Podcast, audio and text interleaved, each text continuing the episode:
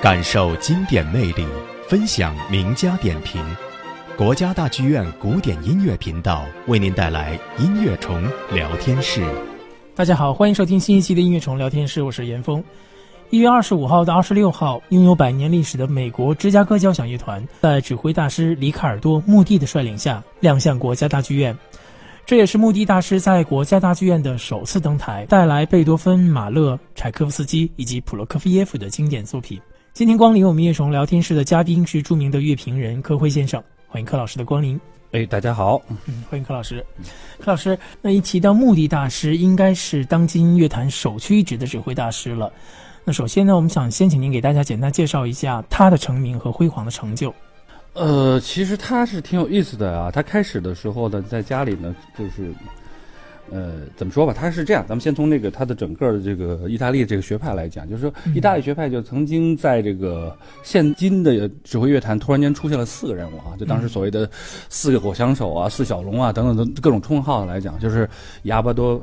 穆蒂，然后西诺坡里还有夏伊。嗯，而且他们三个人正好是跨了三个年代，就是阿巴多是三三十年代的人出生的人，穆蒂和辛诺坡里是四十年代生的人，然后夏伊是五十年代人，就是他们这三代人的，等于是整个指挥界的一个领军人物。你可以看到，就是这个年段出生的人，好像一说出名的，就是他们这几个。呃，虽然现在呢，已经有两个已经故去了，包括辛诺坡里先是心脏病突发，还有阿巴多前两年的去世之后呢，现在剩下这两个，现在你。看看这两个都是可以这么说吧，他们已经占据了这个美国乐坛，也就是两大重镇——美国乐坛和欧洲乐坛顶尖了。就是你看这个夏伊哈，现在又接了这刘森音乐节的总监，等于是接了阿巴多的班儿，然后加上自己现在又是斯卡拉歌剧院的总监。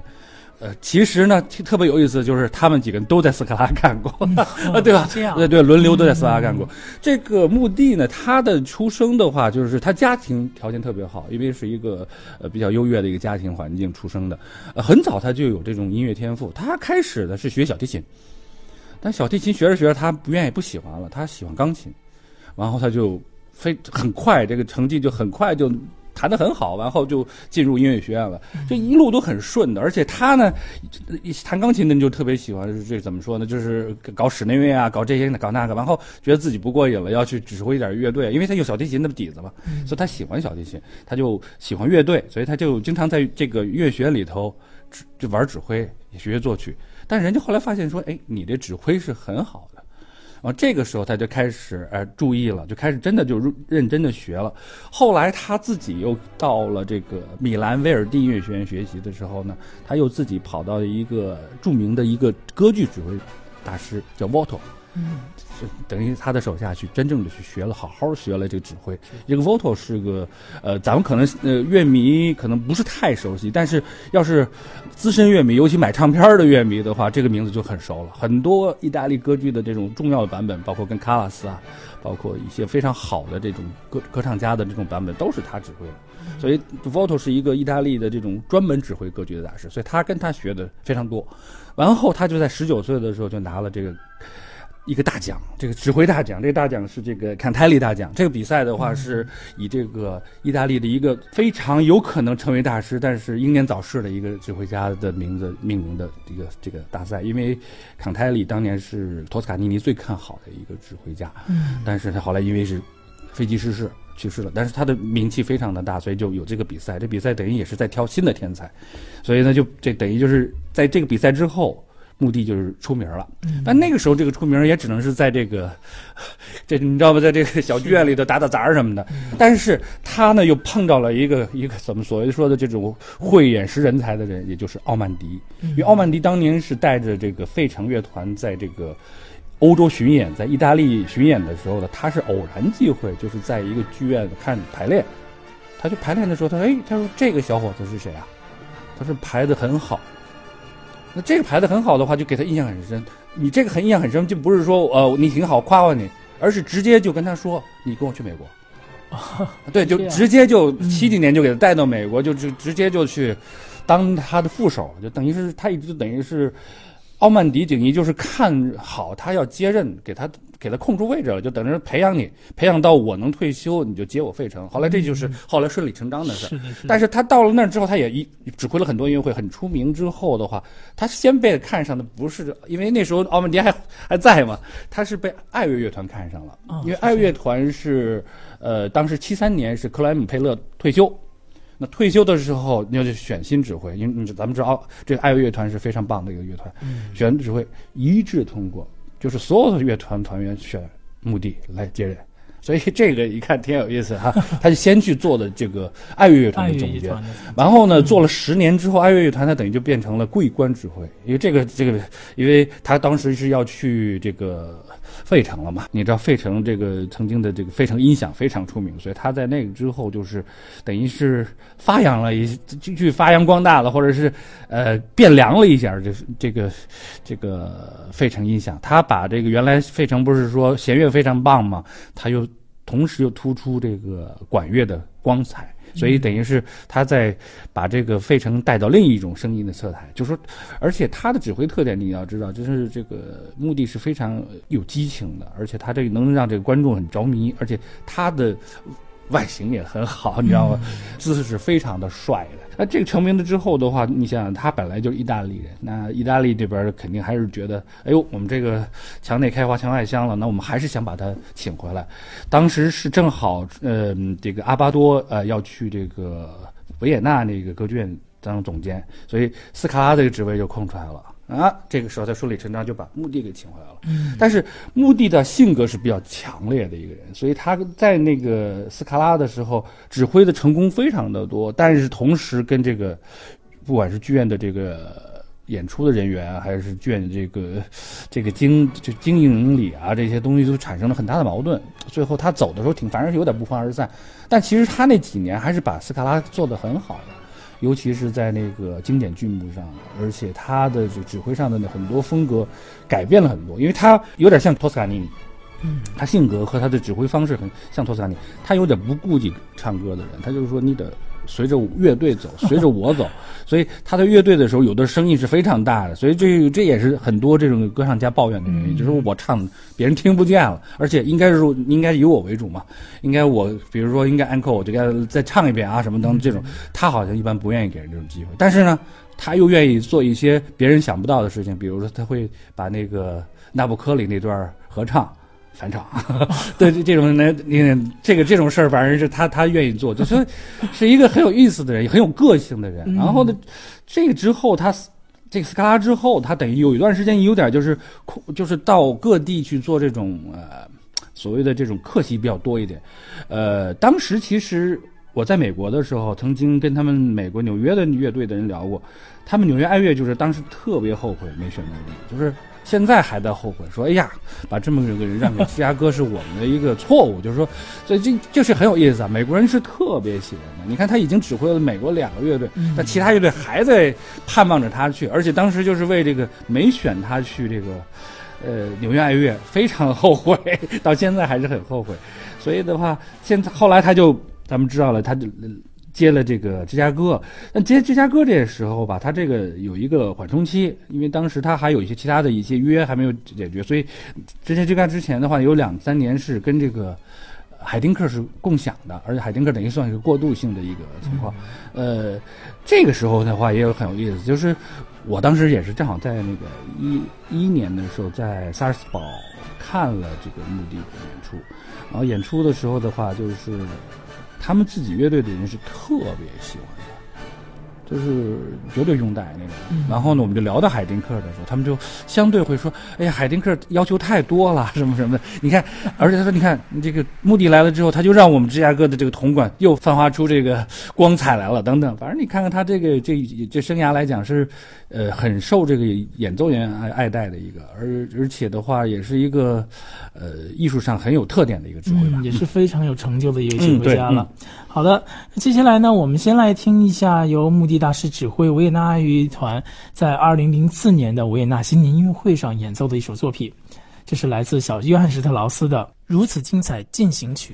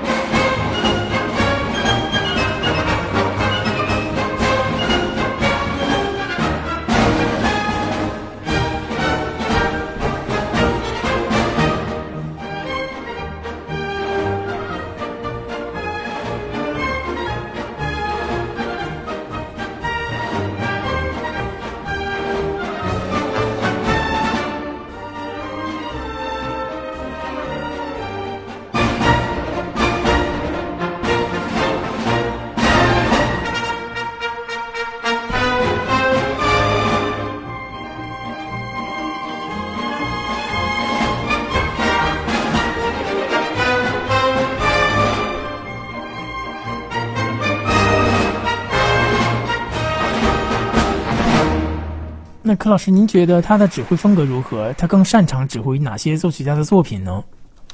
呃，他其实我听到他的音乐会啊，因为这个咱们要客观的说，因为他是在我正好在萨尔斯堡演，听了他演出，他演的几场当中的话，我自己认为啊，给我感觉印象最深的是《罗密欧朱丽叶》，嗯，然后就是普罗科菲耶夫，普罗科菲耶夫，呃，肖武也不错，呃，但反而是德奥的东西，他并不见得是他的专项，他呢更善于可能法国的、意大利这种拉丁学派的。或者是这种近现代的，或者是俄罗斯的这种浪漫学派的，甚至是像普罗、肖斯塔科维奇这种近现代派，他都没有问题。反而是德国作品，他好像是相对来讲，嗯，他的方式可能不太适合。所以你看他这次选的曲目，我可以感觉到就是非常契合他。所以他为什么要找这些曲目，也是因为他觉得这些曲目适合他去演奏。你要知道这个。德奥作品，他演的是，就是你会感觉到他，嗯，安排的并不是那么的，因为德奥需要很严谨的安排，但是目的是一个很有激情的，他总是希望去爆发点什么东西，把这东西引领到一个爆发，所以这个可能跟德奥的这种逻辑性的吧有点抵触，所以他更善于。我觉得是一个是拉丁学派，再一个是俄罗斯学派的这种浪漫的东西，还有当然歌剧，它肯定很棒了。是的，是的，是的。好的，那么在一月二十五号的音乐会上呢，我们将欣赏到的第一首曲目就是来自贝多芬的第五号交响曲。那么接下来呢，我们就来听一下由穆迪大师指挥芝加哥交响乐团演奏的贝多芬第五号交响曲的片段。